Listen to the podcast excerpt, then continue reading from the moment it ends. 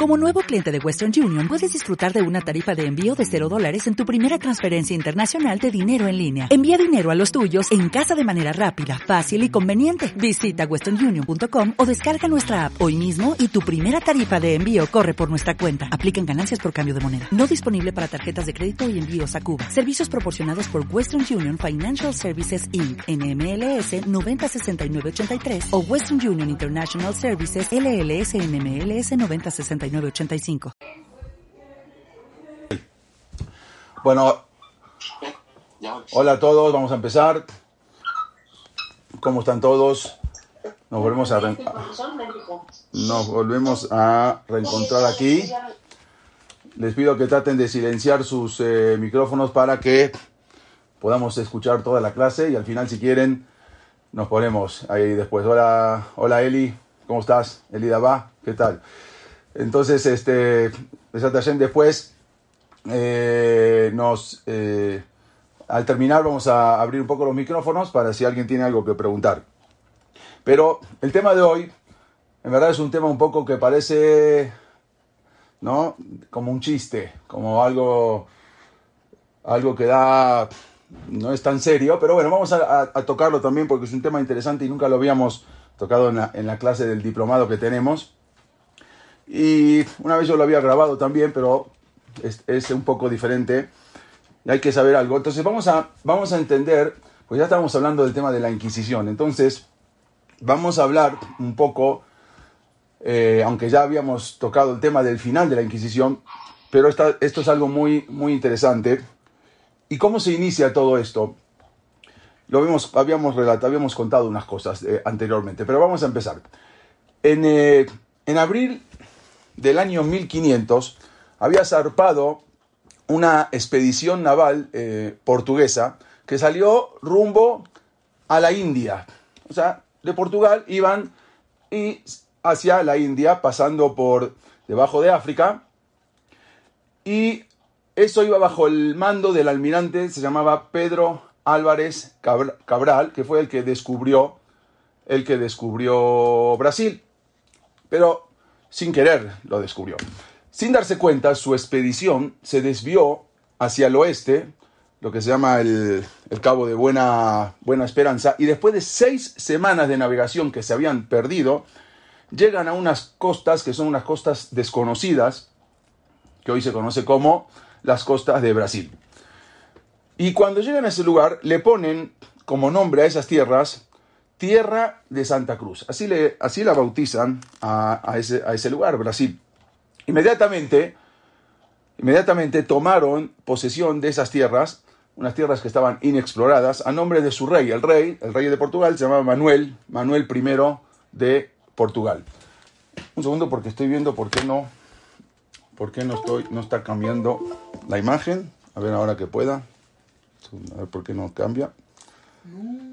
A ver. No, no sé por qué no cambia la imagen. Ahora voy a tratar de a ver si cambia esto. No sé. Bueno, un segundito. Bueno, vamos. Vamos a seguir a ver. Yo creo que ahora, ahora va a cambiar. Bueno, entre esa tripulación venía un Yehudi, un joven Yehudi, era marrano, un eh, anus, vamos a decir, un cripto judío que había viajado con el descubridor de esas, las rutas de lo que se llamaba las rutas de la India eh, él había viajado también con Vasco da Gama, el famoso descubridor Vasco da Gama. Él era un yudí, este joven. Él había nacido en un lugar llamado Poznan, en Polonia. Era muy joven. Había sido capturado él por unos piratas que lo habían vendido como esclavo. Nada más, permítame un segundo y van a estar más, eh, más tranquilos. Estos anusim, son los marranos conversos, son los que impulsaron el comercio en las nuevas tierras de Brasil. Incluso el primer gobernador de Brasil fue un anús, también un marrano, que de nombre Tomé de Sousa, que acá lo vemos, era un judío oculto, y él se dedicó a organizar la administración de la nueva colonia, que tenía aparentemente un futuro con grandes éxitos. Los anusim empezaron a trabajar de médicos casi en todas las partes de las nuevas colonias. Le incluso en las primeras grandes plantaciones de caña de azúcar, pertenecían a los Yehudim. Otro de los eh, cristianos nuevos se llamó Fernando de Norona. También era un judío anus, que, era muy, muy conocido. Era, él era el presidente del consorcio de inversores de los anusim, o sea, de los criptojudíos. Él era el presidente del consorcio. A su vez, este Fernando de Norona, él descubrió una isla cercana a la costa brasileña, que a partir de ahí y hasta ahora se la conoce como la isla de Fernando de Norona. Él fue el que la descubrió, muy, muy linda una isla, es muy conocida, es justamente también era un anus, un sefaradí oculto. Las colonias estas de, que se empezaron ahora a establecer, de los anusim, empezaron a tener un gran florecimiento. Ya en el año 1579 el gobierno de Portugal otorgó plenos derechos cuando se dio cuenta que habían ya muchos judíos, muchos eh, judíos ocultos, entonces mandó a, le dio los plenos derechos a los inquisidores, justo a un obispo ahí en Salvador. Bueno, la orden que le mandan exigía que todos los sospechosos de judaizar eran enviados, tendrían que ser enviados a Portugal para poder ser juzgados allí en Portugal. Oficialmente Portugal reclamaba, ¿qué es lo que quería? Reclamaban el monopolio de esas enormes exportaciones brasileras que, que salían no solamente de esos palos Barcel, Uno, que por eso se llama Brasil, sino también de todo el azúcar y todo lo que mandaban, que no se conocía en Europa y ahora llegaba de América. Pero extraoficialmente, la mayoría de todas las cosechas de azúcar no iban a Portugal, sino que iban a Holanda, a los Yehudim, a los judíos que estaban en Holanda, prácticamente unos 50.000 sacos de azúcar llegaban anualmente a los Países Bajos, ¿quiénes los recibían? Ámsterdam los traían los, eh, y los volvían, los judíos de Ámsterdam, y los volvían, a exportar ya como producto acabado a Inglaterra, a Francia, a los países bálticos. Era un negocio que ya tenían, pero eh, Brasil todavía pertenecía a Portugal. En la primavera de 1624 había, vino una flotilla holandesa, y ahora les voy, a, les voy a contar por qué les cuento todo esto. Trajeron 400 cañones, 3.000 soldados rumbo a Brasil. Por Holanda, a partir de que llegan los judíos y les abren las puertas, se convierte en una potencia marítima, un país que no, no era absolutamente nada, y se convierte en una potencia marítima. Y mandan ahora, entonces empiezan a pelearse toda la zona, Brasil, entre, el norte de Brasil, entre los holandeses y los portugueses. El 9 de mayo de 1624, justamente ese día dominan entonces eh, el norte de Brasil los holandeses, pero luego otra vez, después de 12 meses, los portugueses se hicieron, era una batalla constante, hasta que al final, en 1629, los holandeses emprendieron un impresionante proyecto militar, enviaron una, armada de 56 barcos, mil cañones, 7000 hombres y conquistan las tropas holandesas, bajan en el norte de Brasil y al final en Recife, la capital de, Pernambuco en Brasil, se queda ahora con dominio holandés. Entre tanto, la población judía de Holanda crecía constantemente. ¿Por qué? Porque ahora Brasil era libre, ya no era, ya no era, Holanda era un país que donde se podía ser abiertamente judío. Entonces ahora Brasil, que pertenecía a Holanda, ahora ya empiezan a emigrar mucha gente y se van hacia, hacia, hacia Brasil. Y llegó la libertad para los judíos que venían ahora hacia Brasil. Esa era la primera vez que en el nuevo mundo se formaban comunidades judías que abiertamente podían cumplir Torah y Misbot. Todos estaban llenos de esperanza. El rabino, el rab Menashe en Israel, que lo vemos acá, él fue el que animó a muchos Yehudim, muchos judíos de su comunidad de Ámsterdam, a que eh, emigren hacia Pernambuco. No solo llegaban Yehudim de, de España, llegaban de Portugal, de Holanda, de África, de Italia, de Turquía. En 1644, el 40% de la población blanca de Brasil eran judíos. 40% porque eran los que venían de Holanda abiertamente, ahí podían cumplir la Torah y podían trabajar. La comunidad más importante entonces se encontraba en Pernambuco. Construyeron molinos de azúcar, activaron la exportación, importación Incluso lo vimos la vez pasada, en, mil, en, trajeron luego, en 1642, en 1642, trajeron también desde Holanda al, al famoso rabino Ishaq Abuad de Fonseca, que era uno de los más grandes rabinos de la época, junto con otro rab que se llamaba eh, Moshe Rafael de Aguilar, fueron los primeros rabinos del Nuevo Mundo en, abiertamente. Pero sin embargo, el tiempo de libertad no, desgraciadamente, no duró mucho. Este es el rabino, el primer rabino de América, Rabbi Abuab Fonseca, que hizo, eh, fundó el Betacneset Kahal Sur Israel en Recife, acá lo vemos, lo habíamos visto también la semana, la vez pasada, les muestro rápido unas, unas fotos. Este es el Betacneset en Recife, que hasta hoy, hasta hoy en día se utiliza, que era el Betacneset que habían formado los judíos que llegaron de Holanda en 1642. Acá lo vemos incluso a la Silva, este que está prendiendo en Hanukkah. Bueno, resulta que la guerra duró nueve años y al final los, otra vez Brasil se hace eh, los portugueses se hacen del dominio de Brasil, incluso los, mismos eh, eh, obreros también se rebelan y al final todas las plantaciones que habían quedado eran los, los, judíos, se las quitan otra vez los portugueses y ya se tienen que retirar los holandeses. Ellos hicieron, el mismo, rap también, Rabbi habían defendido ellos la, la ciudad eh, había venido una flota, una flota de 18 barcos, estaba dirigida por un capitán, eh, barcos de Holanda, dirigida por un capitán se llamaba David Pichotto. Él había venido desde Holanda para ayudar a los holandeses, sin embargo, los holandeses cayeron en las manos de los portugueses. Hicieron un tratado de paz. El tratado de paz que hicieron los holandeses no se olvidaron de ayudar a los judíos. Por lo tanto, solicitaron en el tratado le solicitan a los portugueses una amnistía completa para la población civil y especialmente para los judíos. Los, portugueses querían hacerse del dominio de Brasil, firman, aceptaron y firmaron, pero no cumplieron nada. Poco después no cumplieron absolutamente nada. Apenas se retiraron los holandeses, el nuevo gobernador del país ordenó a los judíos que abandonaran inmediatamente el país. Se les dio la orden incluso de arrestar a 200 cristianos nuevos, y de enviarlos de regreso a Lisboa.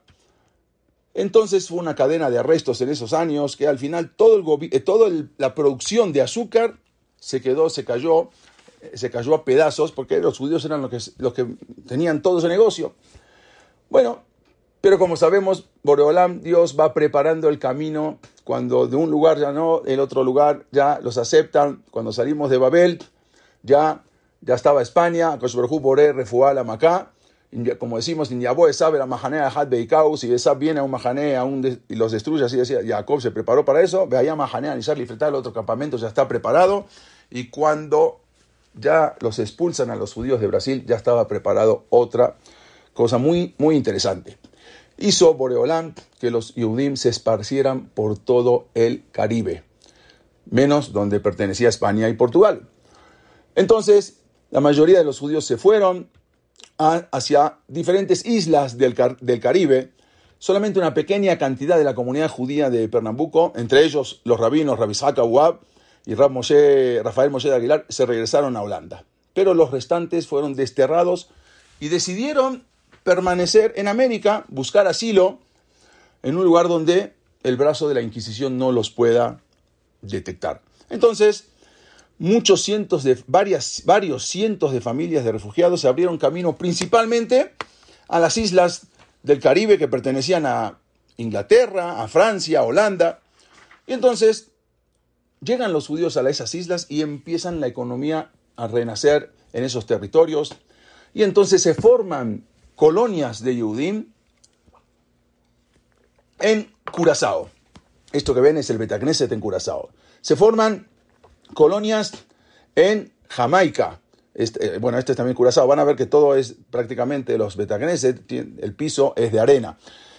En, eh, en Jamaica, el Betagneset Share Shalom, acá lo vemos, por, adentro también. Se forman en, eh, en Barbados, en, en Surinam, en Martinica, en la isla de Guadalupe, Santo Domingo, en Haití, San Tomás, Nevis, en Trinidad y Tobago, Santa Lucía, Antigua, San bueno, innumerables lugares, islas donde se fueron estableciendo todos esos judíos que habían venido y los habían echado desde Brasil. La población se extendía desde Recife hasta la actual Ciudad de México e incluso hasta el estado de Texas. Hasta ahí llegaban todos los lugares donde estaban los Yudim. Este es otro Betagneset en eh, Paranaribo, en Surinam, algo muy bonito. Está, todos son prácticamente de arena al piso, tenían, porque eh, tenían miedo de no hacer mucho ruido, mucho escándalo, entonces ponían el piso de arena para que no, para no hacer mucho ruido, y tenían también un poco de miedo de la Inquisición, aunque estaban en lugares más seguros. Estos en, eh, en Bridgeton, en, Barba, en, Barbados, acá la vemos en la sinagoga en Santo Tomás, se llama Berajave Shalom, Begemilut Hasadim, esta es la sinagoga en Santo Tomás. Bueno, y por todos lados empezaron a abrir Betacnesiot, algo impresionante. La población se extendía y, por ejemplo, en Barbados los judíos instalaron una fábrica de azúcar y empezaron a exportar. En el año 1676 salían 400 barcos con 180 toneladas de azúcar cada barco, que eran negocio de los Yehudim. Salen de un lugar, se van a otro y levantan, y así es a Israel. Hay un informe que incluso del gobernador de la isla de Barbados, que había enviado al presidente de la Cámara de Comercio de Inglaterra, Dice así el informe. Este pueblo menospreciado, pero pacífico, leal y venerable, aún recuerda tal como lo ordenaron las aflicciones de sus antepasados en la tierra de Egipto. Así le escribe. En Jamaica, por ejemplo, en el año 1670 la comunidad judía manejaba 75 molinos, molinos que tenían una eh, producían 100 toneladas eh, anuales de azúcar. En Kingston, Jamaica, construyeron también Betacnesiot. Cinco Betacneset, aunque no lo crean, construyeron escuelas y dos yeshivot. Las primeras yeshivot en América construyeron mikvaot, eh, rituales, son para baños rituales, para mujeres, mataderos, rastros. Contaban con rabinos, shohatim, maestros, carniceros, algo impresionante. De hecho, a mediados del siglo XVIII, en 1740, los, judíos de las Indias occidentales eh, británicas fueron los judíos más libres del mundo. O sea, todos los judíos que estaban en ese momento, con ese negocio que tenían. Hay un, también un, eh, escrito que mandó el gobernador, eh, dice, em, le mandó al rey de Inglaterra, dice, Su Majestad no podía tener súbditos más rentables que los judíos solamente los judíos están dispuestos a arriesgar sus bienes y personas para bien del comercio. Lo mismo pasó en Surinam. Era algo impresionante eh, lo que todo cómo habían crecido económicamente. En la isla, por ejemplo, a mediados del siglo XVIII, en la isla de Curazao, 1.500 judíos, eran que eran la mitad de la población de Curazao, eran judíos en, en, esa, en esa época. Eh, dice que eh, prácticamente la navegación de Curazao estaba en manos de los Yehudim. Y así eh, hubo, un hubo un pequeño grupo de Yehudim que los expulsaron de Brasil y se fueron más hacia el norte, no se fueron a la isla del Caribe. Pusieron fundamentos para una comunidad judía que más adelante iba a sobrepasar a todas las demás. En febrero de 1654, un barco se llamaba Balk, zarpó de Recife con 10, eh, con 100 gentiles, 100 y, eh, holandeses y 23 fugitivos judíos. El destino era la isla francesa de Martinica, pero un barco pirata español los interceptó en el camino, los obligó a dirigirse hacia la parte española de Jamaica y ahí los detuvo la Inquisición. Pero intervino el gobierno holandés, consiguieron la liberación, en mayo de 1654 salieron, pudieron salir. Había 23 Yehudim obtuvieron permiso para partir, como dijimos, cuatro hombres, seis mujeres, trece niños, tuvieron que hacer una escala en Cuba. Después de Cuba, negociaron un pasaje adicional hacia la Nueva Ámsterdam. Finalmente, llegaron con un acuerdo con el capitán del barco, Santa Catarina, al final les cobró algo, 2.500 florines, una cantidad inmensa. Seis semanas después, ese barco llega a la isla de Manhattan. En el año, como dijimos, 1654 el Santa Catarina desembarca el 7 de septiembre de 1654. Son los primeros sefaradín que llegan y desembarcan en Nueva York. El Shabbat 12 de septiembre, que era el primero de Tishri del año 5415 de 1654, los Yehudim se iban a, se iban a convertir en lo, en lo que más adelante, como Nueva Amsterdam en Estados Unidos, celebraron ahí el primer Rosh Hashanah en Nueva York. Solo cinco días después de haber llegado, eran Yehudim sefaradín que habían huido de la Inquisición porque tenían mucho miedo de que los descubrieran. Al poco, tiempo empezaron a trabajar y levantan su Betacneset, el, eh, el gobernador les pide que se queden y al final eh, con el tiempo compraron un terreno, acá lo pueden ver, para poder tener un cementerio que habían y se ganaron el derecho de participar también en el desarrollo de las colonias. Este es, este es el primer, vean la fecha del cementerio, acá se ve 1656, el primer cementerio Spanish and Portuguese Synagogue. Sherit Israel quedó, fueron justamente de estos primeros que habían llegado. Esto es para, para entender cómo los Yudim, a salimos, salimos de un lugar, ya tenemos preparado otro lugar y cuando los echaron de otro lugar ya tenemos el Tikum, como dijimos la vez pasada, el Tikum Oram, a Israel lo tiene que hacer en todos los lugares y ahí fueron los primeros que llegan a, primeros judíos sefaradín que llegaron eh, a Manhattan, a la isla de Manhattan. Pero resulta que muchos o algunos eh, que se quedaron en las islas del Caribe se volvieron más que nada a la, lo que se llama la piratería, como una forma de luchar contra España y contra Portugal, contra los que eran los anfitriones de la brutal Inquisición. Resulta que algunos de los bucaneros más conocidos y respetados en los siglos anteriores habían sido judíos. Muchos trabajaban, vamos a ver, muchos trabajaban como empleados para Gran Bretaña o los Países Bajos. Estos se llamaban los corsarios, que eran como piratas, pero trabajaban para una empresa o para un país. Y protegían los mares, las costas, aunque muchos detalles de la vida de todos estos son misteriosos, pero los historiadores reconstruyeron y nos dieron una historia, nos dieron entonces un, poco para entender. Vamos a hablar de algunos de ellos, quiénes son, para entender cómo. Esto es un poco lo que, ese es el tema de hoy, este es lo que vamos a hablar. El primero que se conoce se llama Samuel Palache.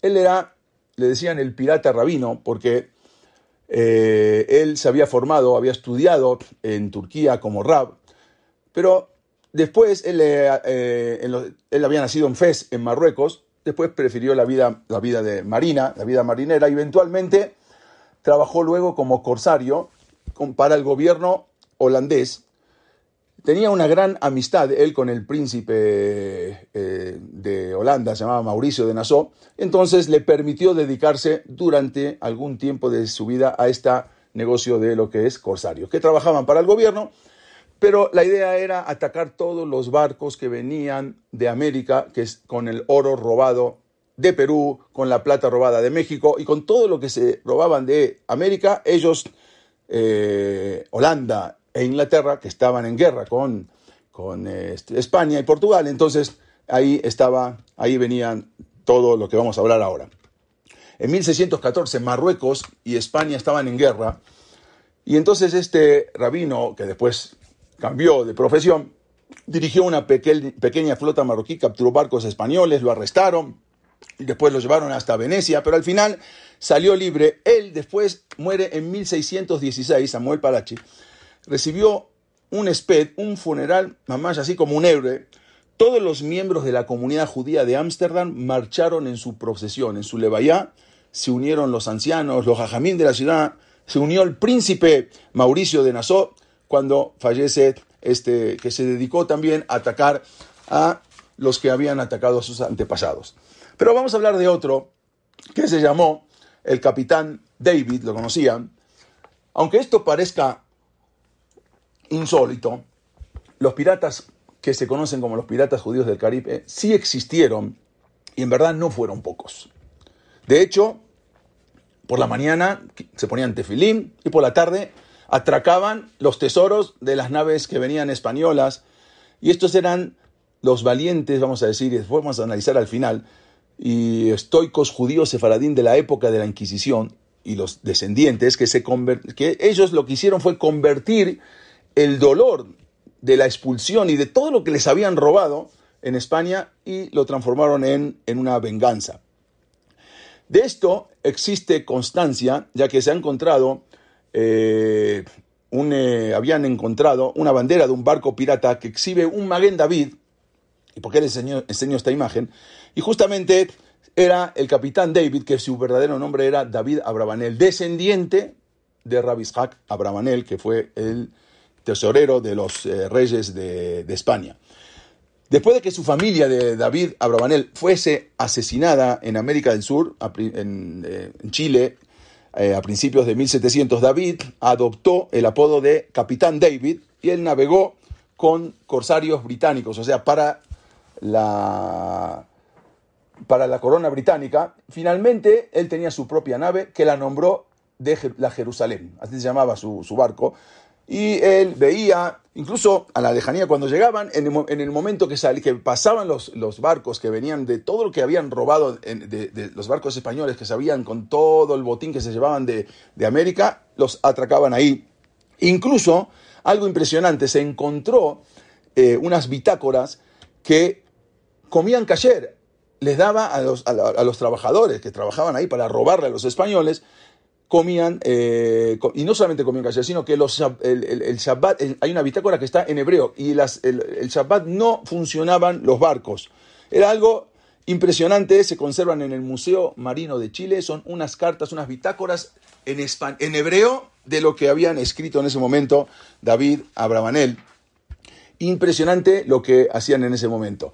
Bueno, cuando eso fue que después se intensificaron en 1400, después de 1492 las expulsiones, entonces eh, eso se quedó como una sed de venganza que incitaba eh, esa venganza por parte de las víctimas o los descendientes de, las víctimas. Quizás, quizás se puede llegar a explicar esa adhesión de algunos Yehudim a estas actividades, eh, no eran tan buenas, de corsarios, que se ponían, como dijimos, al servicio de las potencias enemigas de España.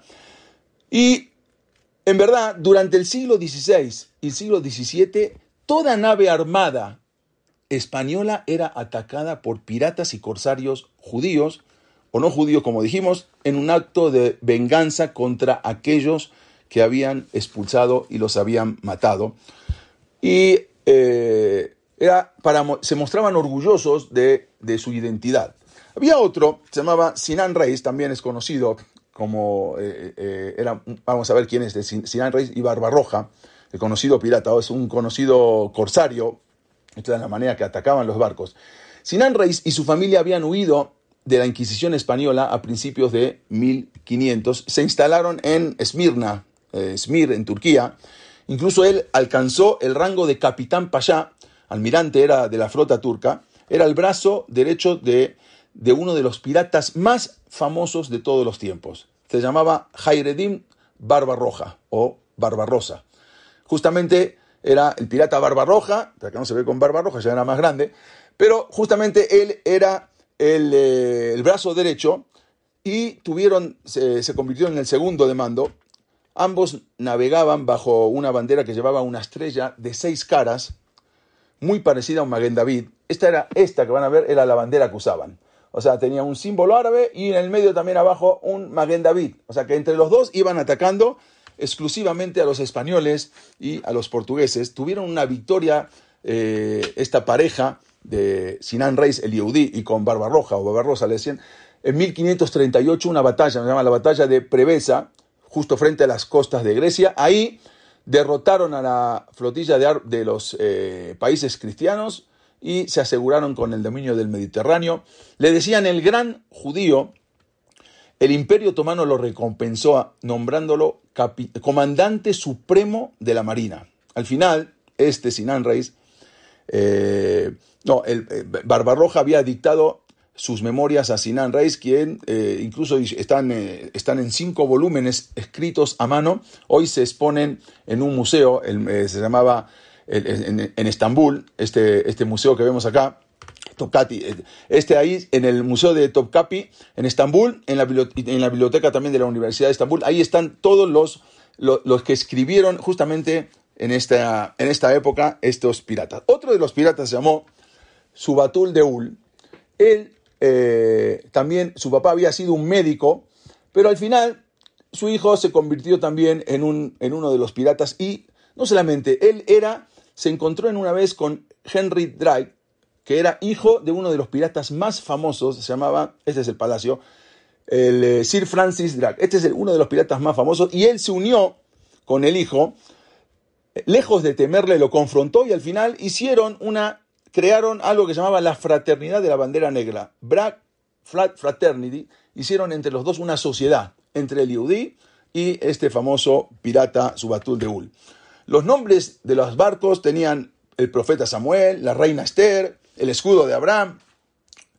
Algo, eh, se dice que en un, era un dúo que enterraron 6.000 libras de oro español, que le habían sacado los españoles, una cantidad muy grande también de plata, cerca del puerto de Guayacán en Chile.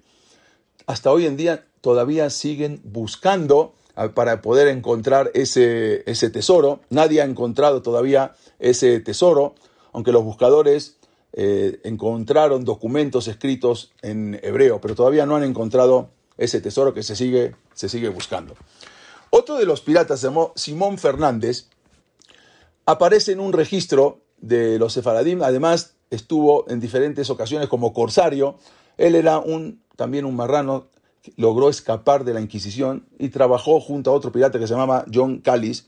Este Fernández llegó a convertirse en el, en el eh, piloto de uno de los eh, piratas o corsarios más famosos, Sir Walter Raleigh. Justamente, ahora otra vez no me cambia esto, pero bueno. Entonces, justamente eh, se hicieron socios, aunque finalmente lo ahorcaron luego en, Newport. Pero, de los, este es de ok el pirata Drake. Uno de los más famosos fue en 1605, la Inquisición portuguesa eh, había descubierto que uno de los comerciantes más prominentes de Lisboa era un, judío practicante, lo detuvieron y públicamente lo torturaron junto con otros 150 judíos.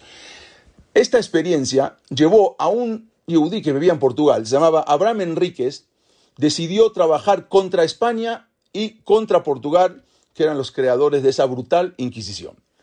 Después de escapar a Ámsterdam, Abraham Enríquez se convirtió en un agente secreto de la Marina holandesa y se estableció en Jamaica, que era en ese momento un refugio para los judíos, trabajó para los, como dijimos, para los holandeses. Junto con este judío portugués estuvo uno de los piratas más notables, eh, un corsario eh, holandés, se llamó Piet Hein, y esto fue una captura que hicieron a una flota de dos barcos españoles, la más grande que existió, fue en 1628 en la bahía de Matanzas.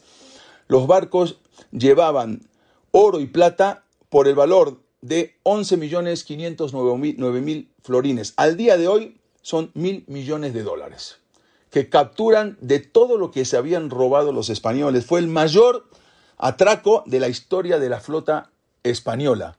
Algo impresionante. Cohen se asoció entonces, este Henry Cohen, con uno de los piratas más temidos de la época, se llamaba Morgan, el conocido, esto es el ataque que hicieron, el pirata, el pirata Morgan, Henry Morgan, y se convirtió en un asesor financiero de este famoso pirata. ¿Qué hizo incluso Cohen Enríquez? Más tarde estableció una propia isla en Brasil para que todos los Yudim de España y de Portugal se puedan escapar y llegar a esa isla y pueden llegar abiertamente judíos. Nunca pudo ser capturado. Él renunció después a la piratería cuando eh, se convirtió, cuando Henry Morgan se había convertido en teniente de Jamaica y los dos vivieron ahí sus últimos días. Pero también hubo otros, y así hay muchos, es impresionante, uno no puede saber lo que es, los, tantos Yudim que había, no quiere decir que estaba bien lo que hicieron, eso lo vamos a hablar al final, pero hubo unos hermanos que, eh, este es el antiguo cementerio de Jamaica, ahora vamos a ver alguna de sus tumbas.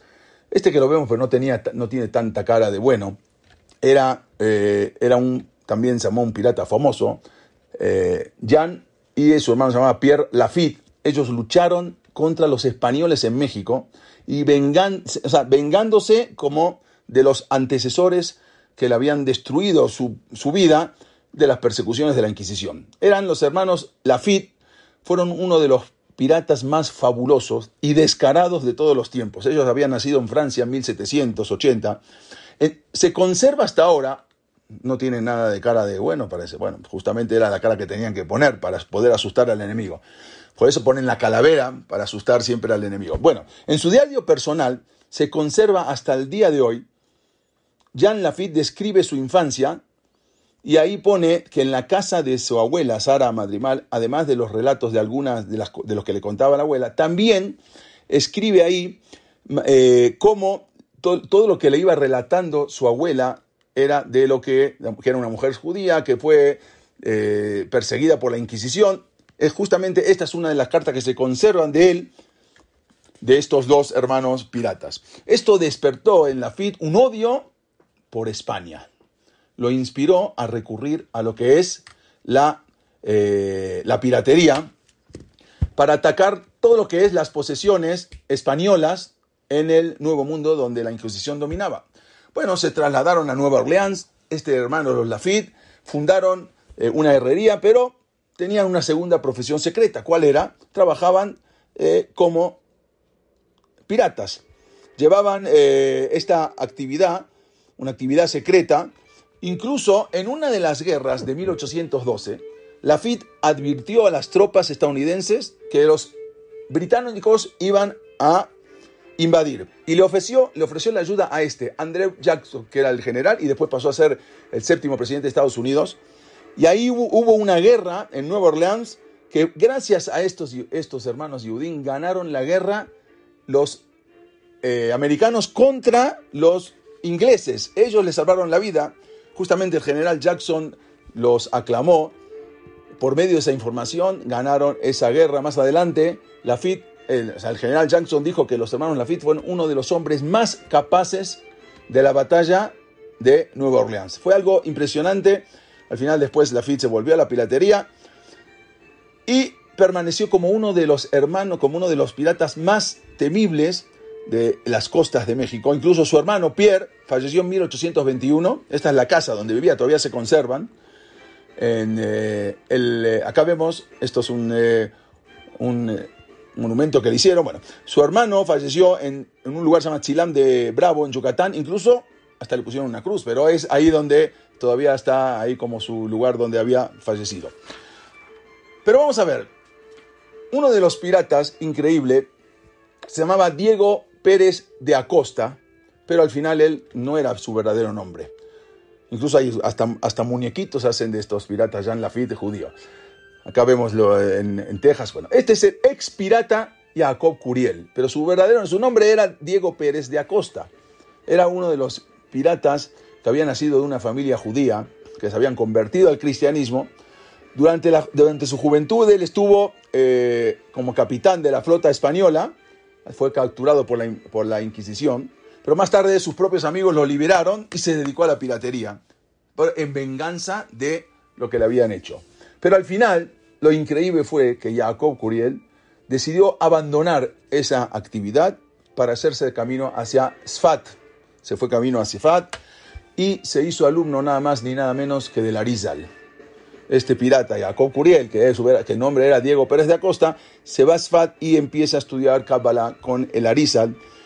Y fue un alumno célebre del Rabbi Ishaq Luria del Arizal, se, especializó en lo que es la Kabbalah. Incluso el Rab Haim Vital, el Marjol, el alumno de Larizal, dijo, él afirmó que Jacob Curiel está enterrado junto a Larizal. No se sabe exactamente cuál, pero el Rab Haim Vital dijo que al lado de Larizal está enterrado este ex pirata Diego Pérez de Acosta. Su, nombre cambió después a su verdadero nombre fue Jacob, Jacob Curiel. Es muy difícil saber con seguridad qué cantidad de piratas Yehudim o qué cantidad de corsarios Yehudim existieron, ya que no todos exhibían abiertamente su judaísmo. Sin embargo, si uno se da una vuelta por los viejos cementerios del Caribe, es algo sorprendente, porque se van a encontrar tumbas, esta es una, por ejemplo, las voy a mostrar, Tumba, incluso con símbolos de piratas, tumbas de gente, que, de, de piratas Yehudim que atacaban a los españoles iban muchas tumbas, está lleno de tumbas de pirata en diferentes lugares de todo el Caribe, aparentemente sacados de la película, parece como de una película de Disney, la película de los piratas del Caribe. En todos lados, en, Bridgeton, en Barbados, descansan ahí cuerpos de, hay un, o sea, hay un pirata que se llamaba Jacob Mashach y su esposa Débora, que, todas las, las, lápidas tienen el Maguen David, calaveras, es impresionante. Les voy a mostrar algunas. En Jamaica, como dijimos, hay, varias también. Acá está el cementerio. Muchísimas tumbas de piratas, lo que son piratas y Udim. Entonces el eh, Betacnes, el Miguel Israel en, en, en, en, Curazao, en Kingston. Vamos a ver muchas. Eh, hay en, eh, en, la, en, la bahía de Junda, en Kingston, también inscripciones inusual, inusuales con escritura hebrea en Bridget, en, eh, en porque en Bahamas también un antiguo cementerio de Curazao, algo impresionante, en todos los lugares se puede ver, vean las, las tumbas, acá incluso en, Port Royal también, acá por ejemplo dice acá cuando falleció, eh, todos, todos tienen la, fecha en hebreo también, impresionante, todas las, incluso hay de Koanim también, vamos a ver, por ejemplo vean esta, acá se ve mejor, y así les ponían, y así están, lleno de tumbas en todo el Caribe. Esta es una una tumba rota, pero de un Cohen, aparentemente que quizás también se dedicaba a la piratería. Se ve que es Cohen por las manos. Acá lo pueden ver también, todo lleno en todos lados, en todo lo que es eh, el Caribe.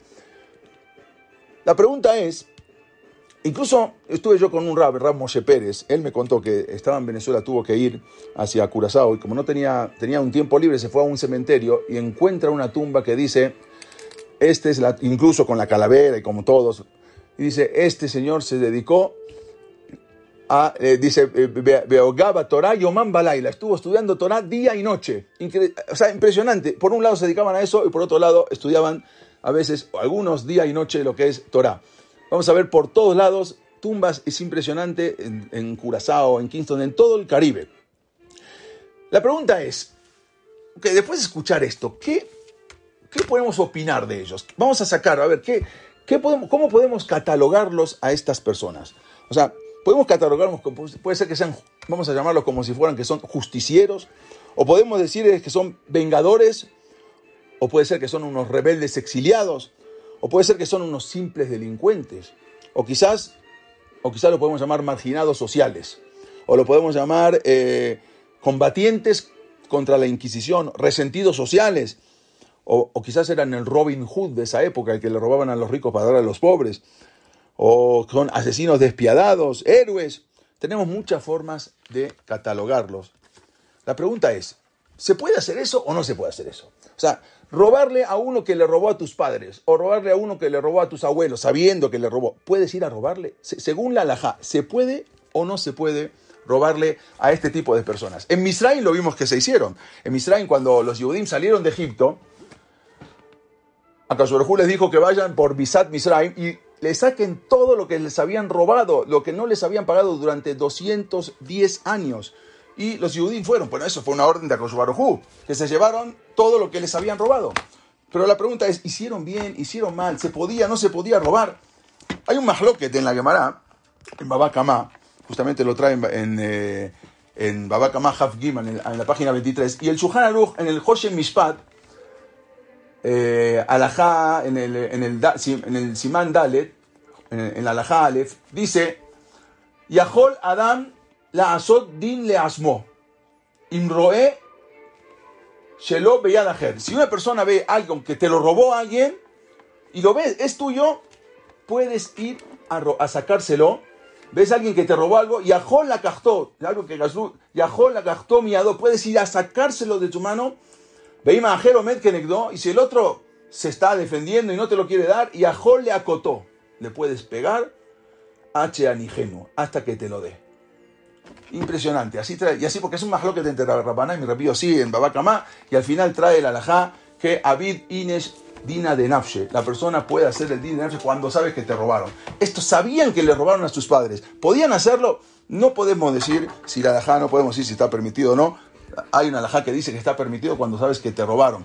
No sé si robaron al papá, es lo mismo, pero alajá dice que se puede, según lo que traen.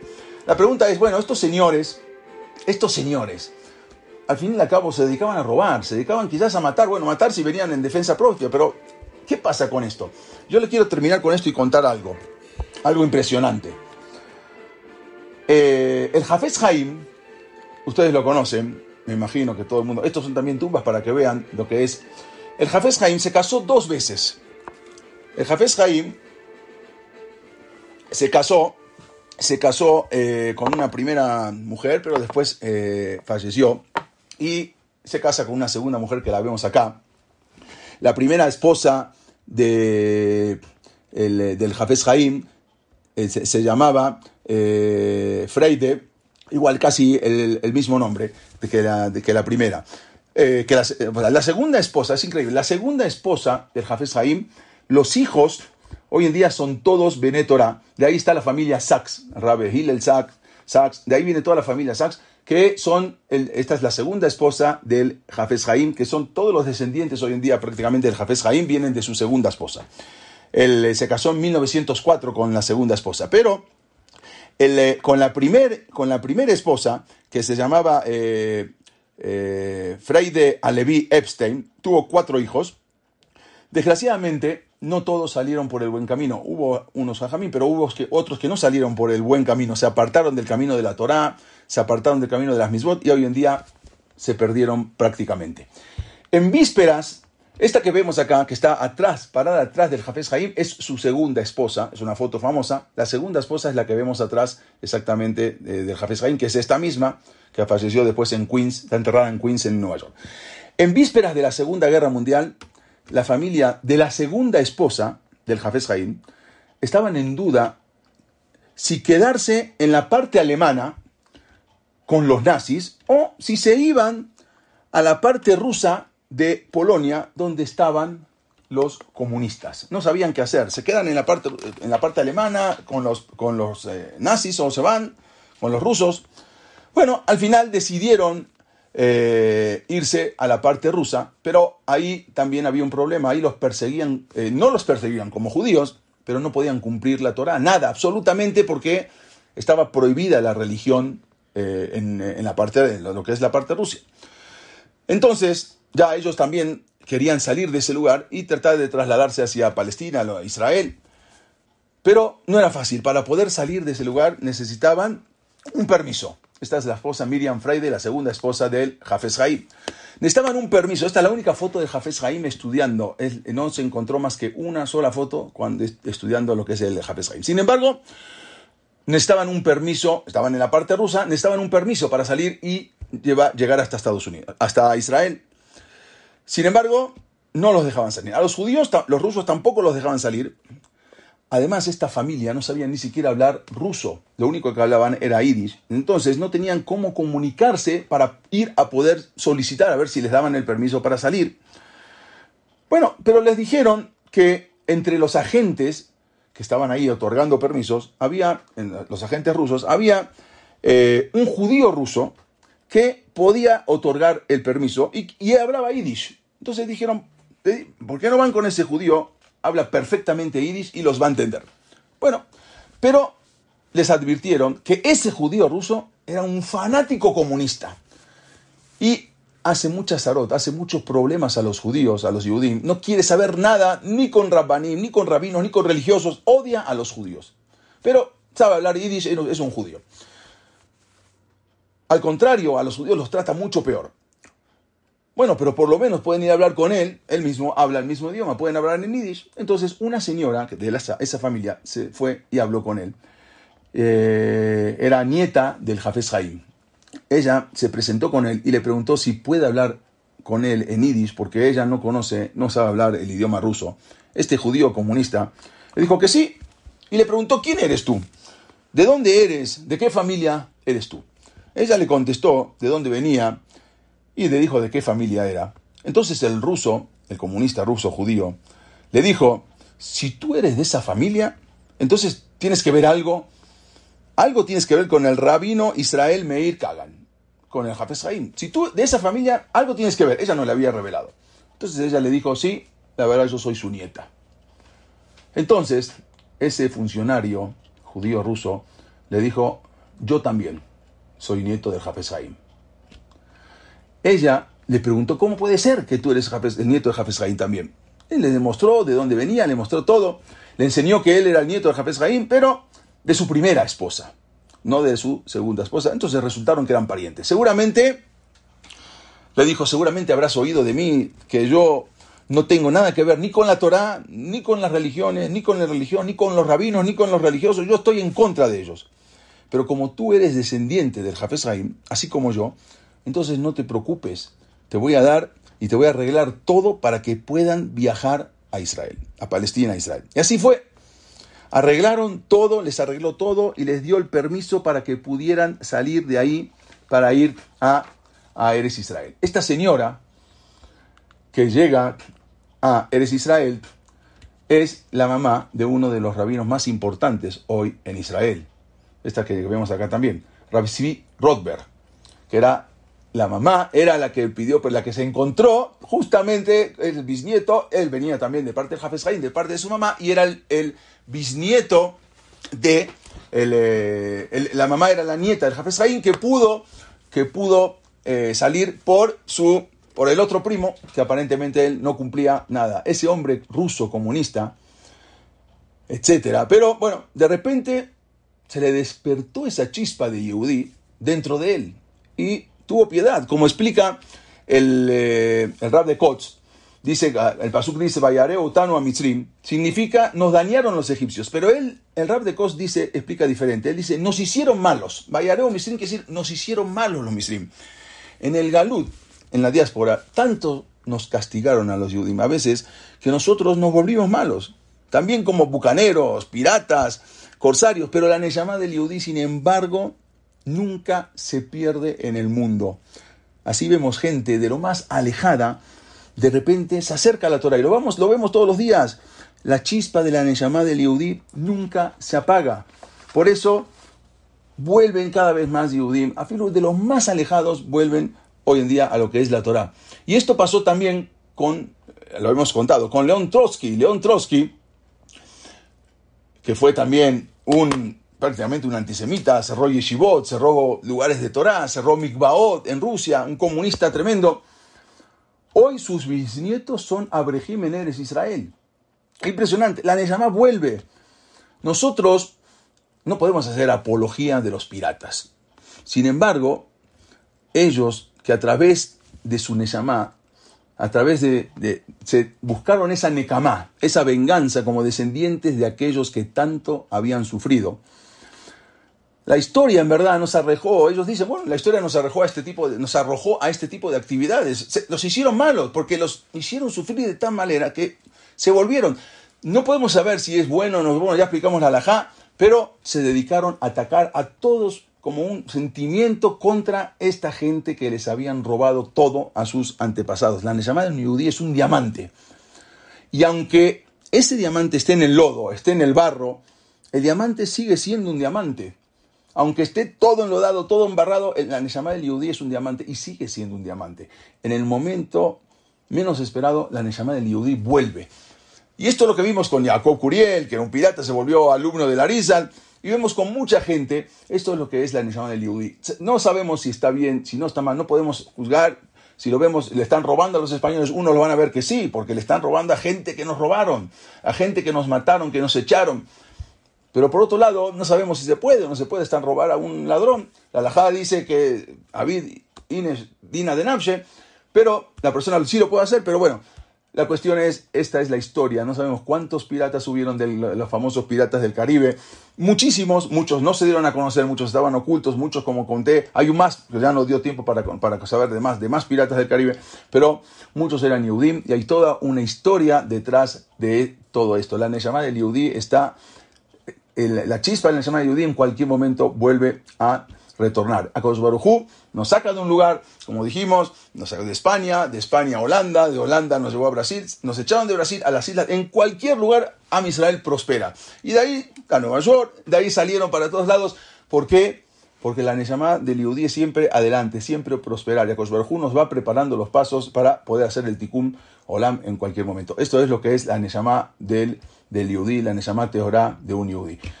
Hasta acá es la, clase de hoy, Besat Hashem. El lunes eh, tenemos otra clase. Espero que les haya gustado. No es tanto de musar esta clase como otras, pero por lo menos para entender también y un poco saber un poco más de historia y qué pasó con Am Israel. Hasta que llegamos. Hashem, Shabbat Shalom. Eh, nos, vemos, nos vemos pronto. Gracias, saludos. Gracias. ¿No te encantaría tener 100 dólares extra en tu bolsillo? Haz que un experto bilingüe de TurboTax declare tus impuestos para el 31 de marzo y obtén 100 dólares de vuelta al instante. Porque no importa cuáles hayan sido tus logros del año pasado, TurboTax hace que cuenten. Obtén 100 dólares de vuelta y tus impuestos con 100% de precisión. Solo con Intuit TurboTax. Debes declarar para el 31 de marzo. Crédito solo aplicable al costo de la presentación federal con TurboTax Full Service. Oferta sujeta a cambios o cancelación en cualquier momento.